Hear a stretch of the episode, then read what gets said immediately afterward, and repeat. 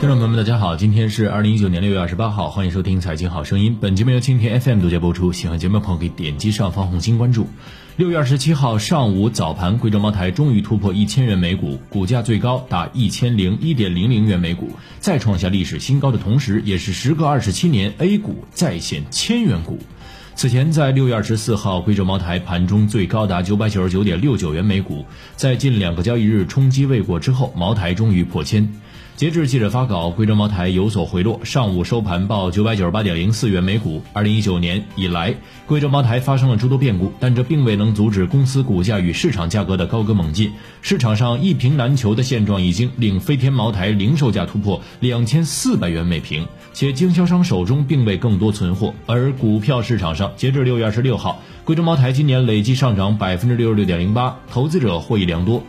截至二零一九年第一季度，贵州茅台股东人数共八点零六万人，较上月减少百分之五点九一，均价八百五十三点九九元，人均持股金额一千三百三十一万元，较二月底的一千一百零七万有较大幅度上涨。作为备受机构投资者追捧的贵州茅台，在一季度基金重仓股位列第二位。根据东方财富数据，截至二零一九年第一季度，共有七百二十七家基金持仓茅台，较二零一八年第四季度九百一十八家持股基金减少了一百九十一家。一季度持仓股数达到了四千七百六十五点七一五四万股，占总股本比例为百分之三点七九。QFII 共两家持股贵州茅台。持仓股数一千六百三十点三万股，占流通股比例百分之一点三。其他机构有七家持股达九千五百三十二点七六万股，占流通股比例百分之七十五点八九。从贵州茅台前十大股东名单来看，截至一季度，前十大股东共持有贵州茅台百分之七七点五三的股权。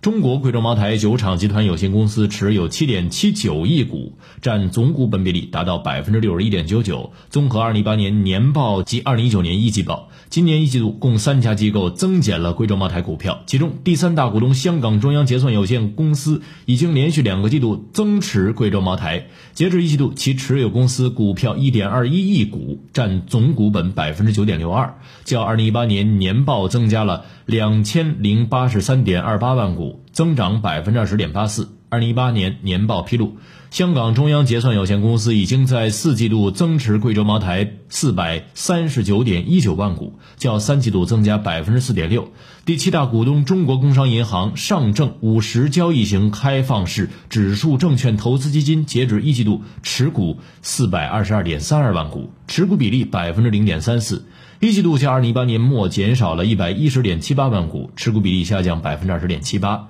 中国工商银行上证五十交易型开放式指数注投资证券基金曾在二零一八年四季度增持贵州茅台九十一点八五万股。第八大股东新加坡投资公司也已经连续两个季度增持贵州茅台，截至一季报，其持股四百零四万股。持股比例百分之零点三二，一季度增加十三点五二万股，较去年年末增长百分之三点四六。根据二零一八年年报数据，在去年四季度增持贵州茅台四十三点八二七万股，增持比例百分之十二点六四。由于贵州茅台二零一九年半年报尚未披露，如二季度上述结构持股情况未变，上述增持机构则获益良多。此外，根据二零一八年年报，贵州茅台第九大股东深圳市瑞丰汇邦资产管理有限公司、瑞丰汇邦三。号私募证券投资基金为去年四季度新进股东，持股三百五十九万股，持股比例达到百分之零点二九，尚不明确二季度是否有所增减。从二季度机构发布研报情况来看，目前各大券商对贵州茅台目标价基本维持在千元以上。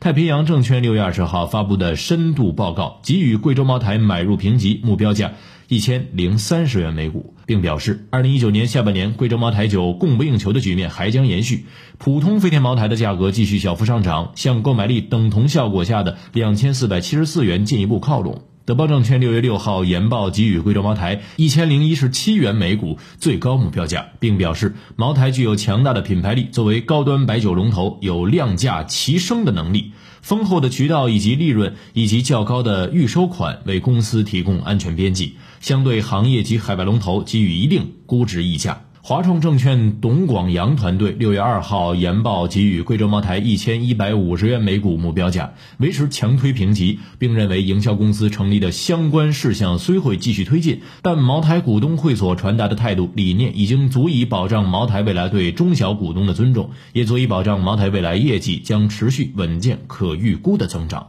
贵州茅台二零一九年一季度实现营业总收入两百二十四点八一亿元，同增百分之二十二点二一。规模净利润达到了一百一十二点二一亿元，同比增长百分之三十一点九一。天风证券研究报告显示，分产品来看，茅台酒实现营收一百九十四点九八亿元，同增百分之二十三点六八，主要是因为非标产品投放增加带来吨价提升。系列酒实现营收二十一点三二亿元，同比增长百分之二十六点三零，继续维持高增长态势。好了，今天就说到这儿，下期再见。